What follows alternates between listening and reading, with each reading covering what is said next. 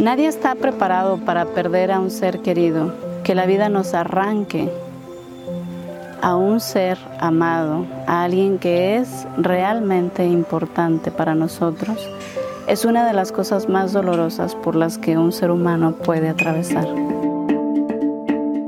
Cuando muere un ser querido, pasamos por diferentes etapas dentro de la fase de duelo. Una de ellas es el shock. En un principio, cuando nos informan que hemos perdido a ese ser, a esa persona que tanto queremos, no podemos creerlo. Es muy difícil. Es muy difícil aceptarlo. Y luego pues llegan otros sentimientos y vamos y venimos de la tristeza al enojo, a la culpa. La tristeza, obviamente porque sabemos que ya no vamos a poder ver a esa persona. La ira, el enojo, porque nos preguntamos por qué, por qué a esa persona que yo tanto amaba, por qué, por qué se tenía que ir. Nos enojamos y normalmente eh, puede ser que tomemos revancha o enojo o descarguemos nuestra ira con alguien en particular, incluso con Dios. Muchas veces me han dicho mis pacientes que se sienten enojados, incluso con Dios, porque no entienden por qué a ese niño, por qué a mi hijo, por qué a mi padre que era un buen hombre, por qué a ese hermano que tanto eh, ayudó a la familia. ¿Por qué a mi madre, que fue una mujer extraordinaria, alegre? Y muchas veces también padecemos culpas. Por lo general, cuando alguien muere, nos sentimos culpables porque de repente creemos que pudimos haber hecho cosas que no hicimos o hicimos cosas que no debimos haber hecho. Incluso aunque parezca ilógico o irracional, muchas veces nos sentimos incluso culpables de ser nosotros los que quedamos vivos y ser ellos los que se fueron.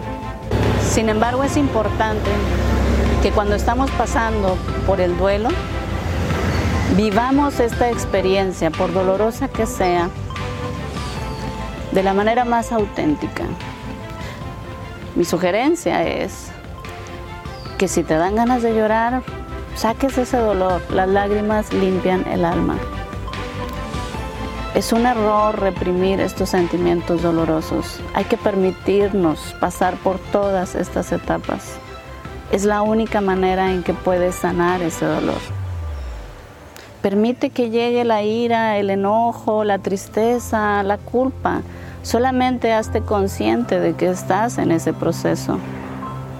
Y ten la confianza de que si tú te permites vivir todas estas emociones dolorosas, eventualmente vas a sanar.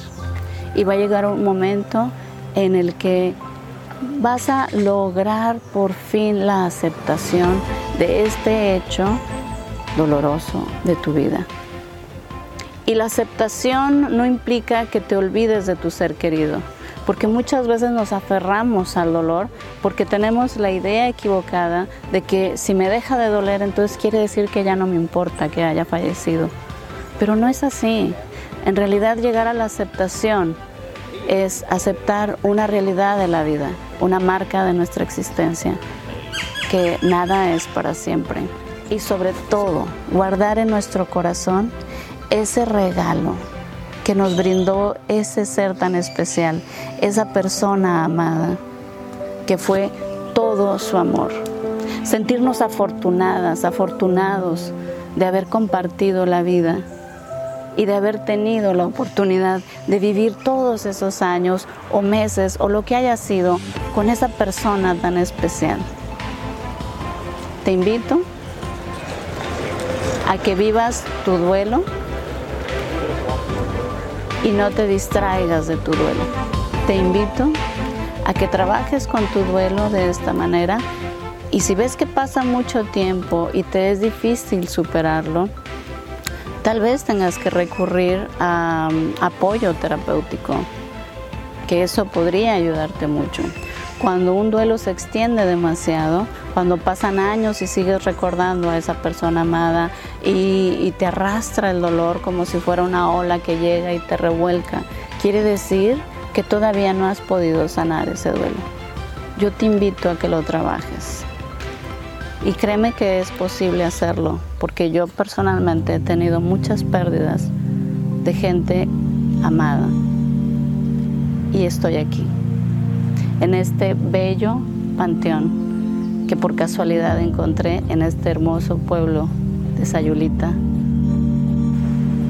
Entonces, queridos amigos, los invito a que sigan adelante con sus vidas, porque estoy segura que esa persona amada es lo que quiere, que tú sigas adelante con tu vida. El mejor regalo que le puedes dar es ser feliz tú.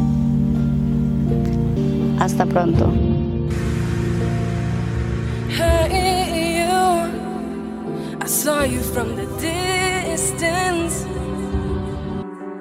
Hey, you. Can we talk?